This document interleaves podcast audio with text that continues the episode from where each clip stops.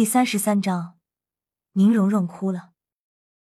弗兰德无情的把宁荣荣的骄傲放在地上，不断摩擦。于是，宁荣荣的脸色看上去有些苍白。突然，哇的一声哭了出来，扭头就朝自己弟宿舍跑去。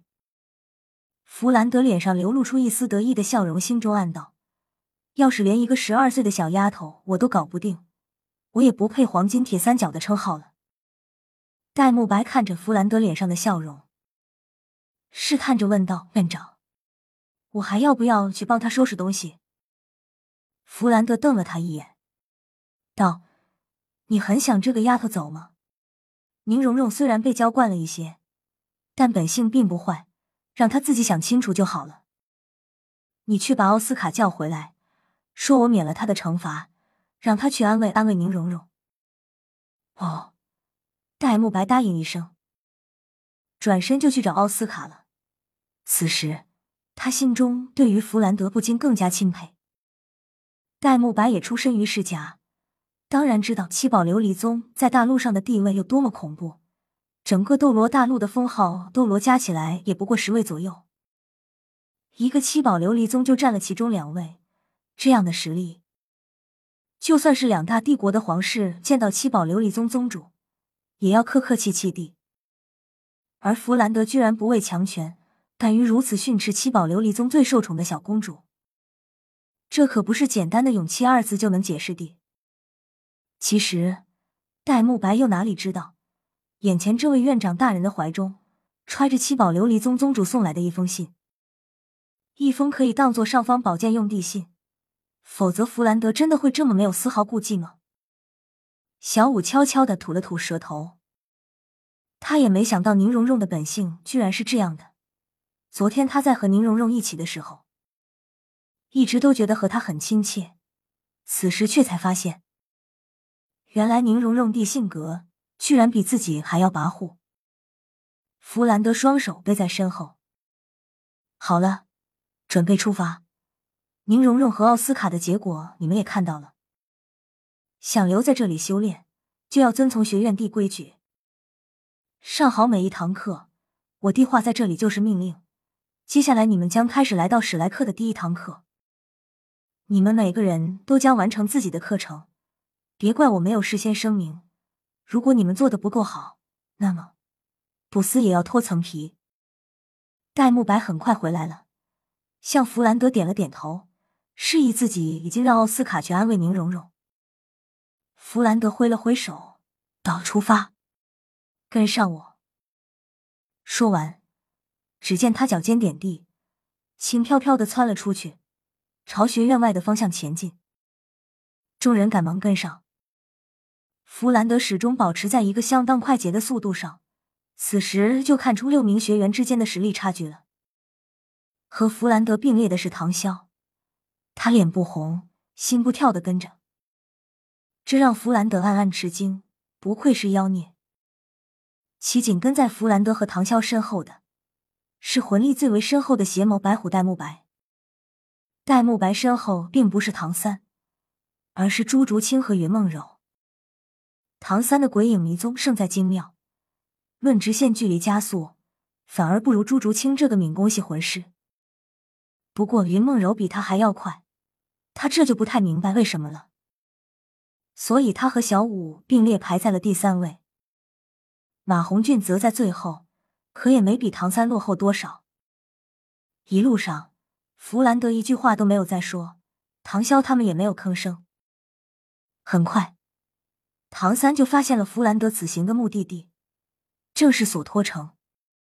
从史莱克学院到索托城并不远，眼看着就要到索托城南城门的时候，弗兰德和唐潇的速度才放慢下来。让六名后面的都跟上来。索托城位于巴拉克王国内部，并不会受到任何外来的威胁，所以这里的城门是全天候开放的。一行六人顺利的进入城中。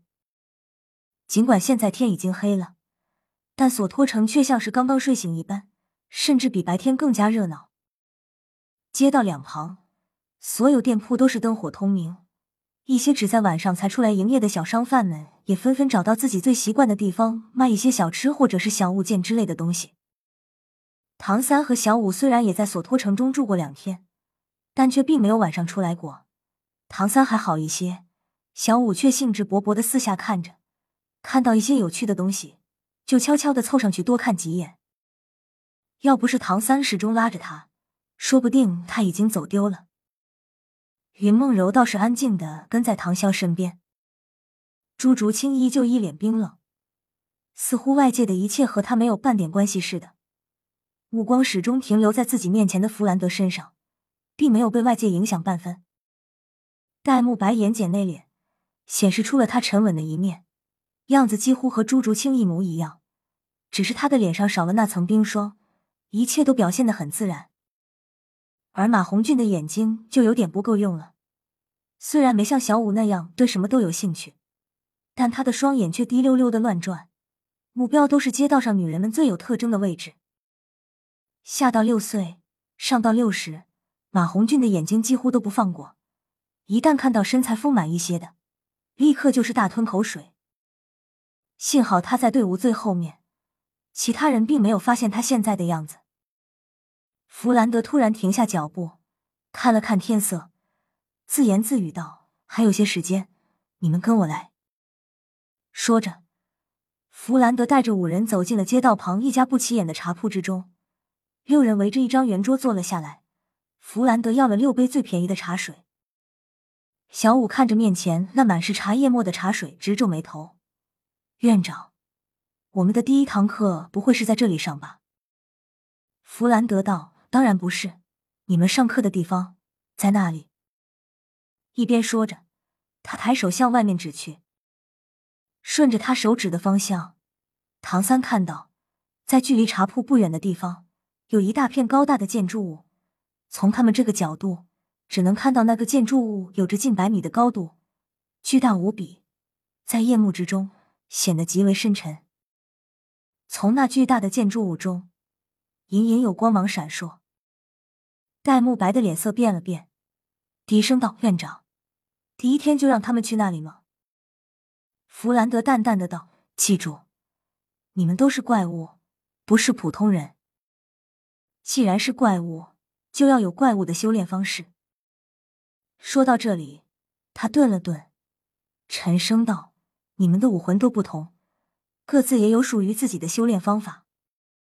学院能教导你们的。”是如何更好的运用自己的武魂，帮助你们获得更好的魂环，拥有更多的实战经验，尽可能开发出自身的潜力。剩余的，就是关于武魂的各方面知识，以及大陆上魂师的情况。在这所有你们需要学习的东西之中，最为重要的就是实战经验。同样的等级和实力，实战经验的多少将决定胜负关键。只有通过不断的实战，才能尽可能的提升你们在战斗中的应变能力。所以，你们的第一课就是实战，而那个地方就是你们的课堂。戴沐白和马红俊对视一眼，马红俊是没敢吭声，戴沐白邪眸之中则流露出了无奈。他们显然都知道那是个什么地方，而唐三、小五以及冰冷的朱竹清。都流露出了疑惑的神情。唐潇和云梦柔都一脸淡定的听着。